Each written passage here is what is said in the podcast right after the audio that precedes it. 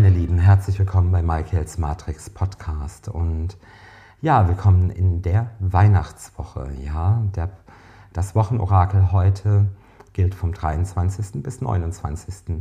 Dezember. Ich selbst arbeite in der siebten Generation meiner Familie mit einer natürlichen und vererbten Gabe als Medium, Energetiker, Astrologe und Wahrsager und wir schauen einfach die Sterne einmal an. Wir haben ein bisschen eine Unruhe, eine Hektik, 23., 24.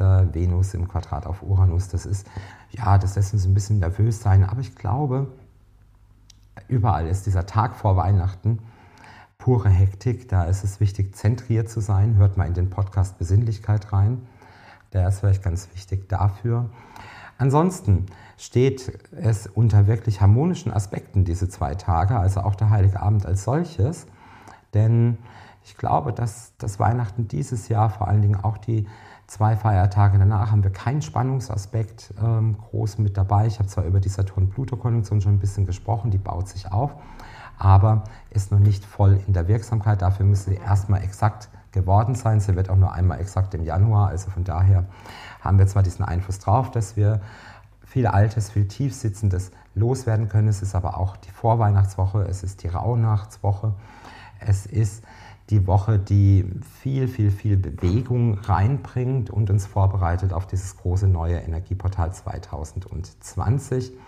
Und da müssen wir einfach vieles hinter uns lassen. Wir hatten diesen letzten großen Wechsel 99 auf 2000 gehabt und ja, ich bin fast der Meinung, es ähm, ist dieses Mal etwas gewaltiger, etwas größer und wir haben aber die Chance, viel loszulassen. Am 24. und 27. haben wir jeweils noch einen Portaltag, die goldene Erhebung am 24. und die Verbindung mit der Liebe, die Besiegelung der Liebe am 27. für Singles, Paare oder für diejenigen, die in einem Wunschpartner oder Dualseelenprozess drin sind.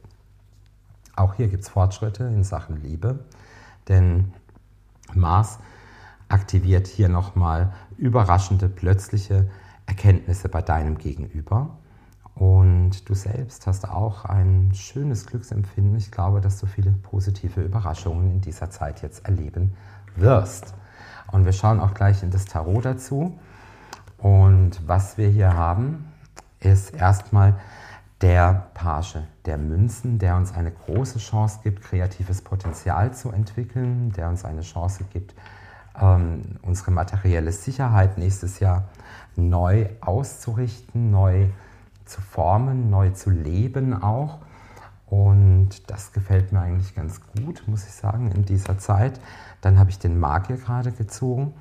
Der Magier zeigt eben auch an, dass wir hier alles jetzt in Händen halten, was wir auch gelernt haben. Unsere Lernerfahrung ist mit dabei, aber auch alle Hilfsmittel haben wir in der Hand, um erfolgreich durch diese Woche und in die Vorbereitung auf das neue Jahr zu gehen. Und das ist doch hervorragend.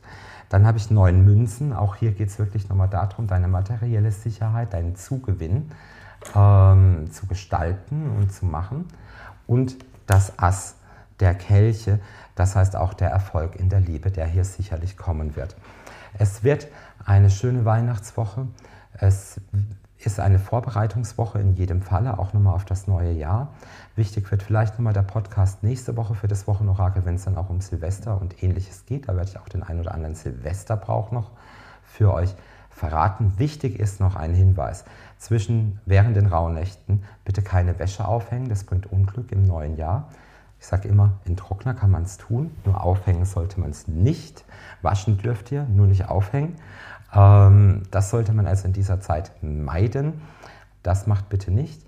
Und wer ein Rauhnachtsreading noch mit mir möchte, kann sich gerne bei mir melden. Also ich bin erreichbar, ich checke auch meine E-Mails und auch meine WhatsApps, auch über die Feiertage. Gar kein Problem, gar kein Thema.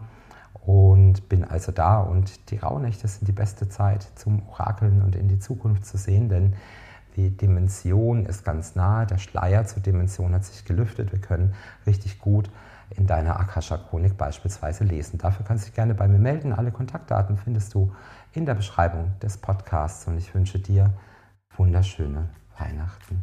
Dein Michael.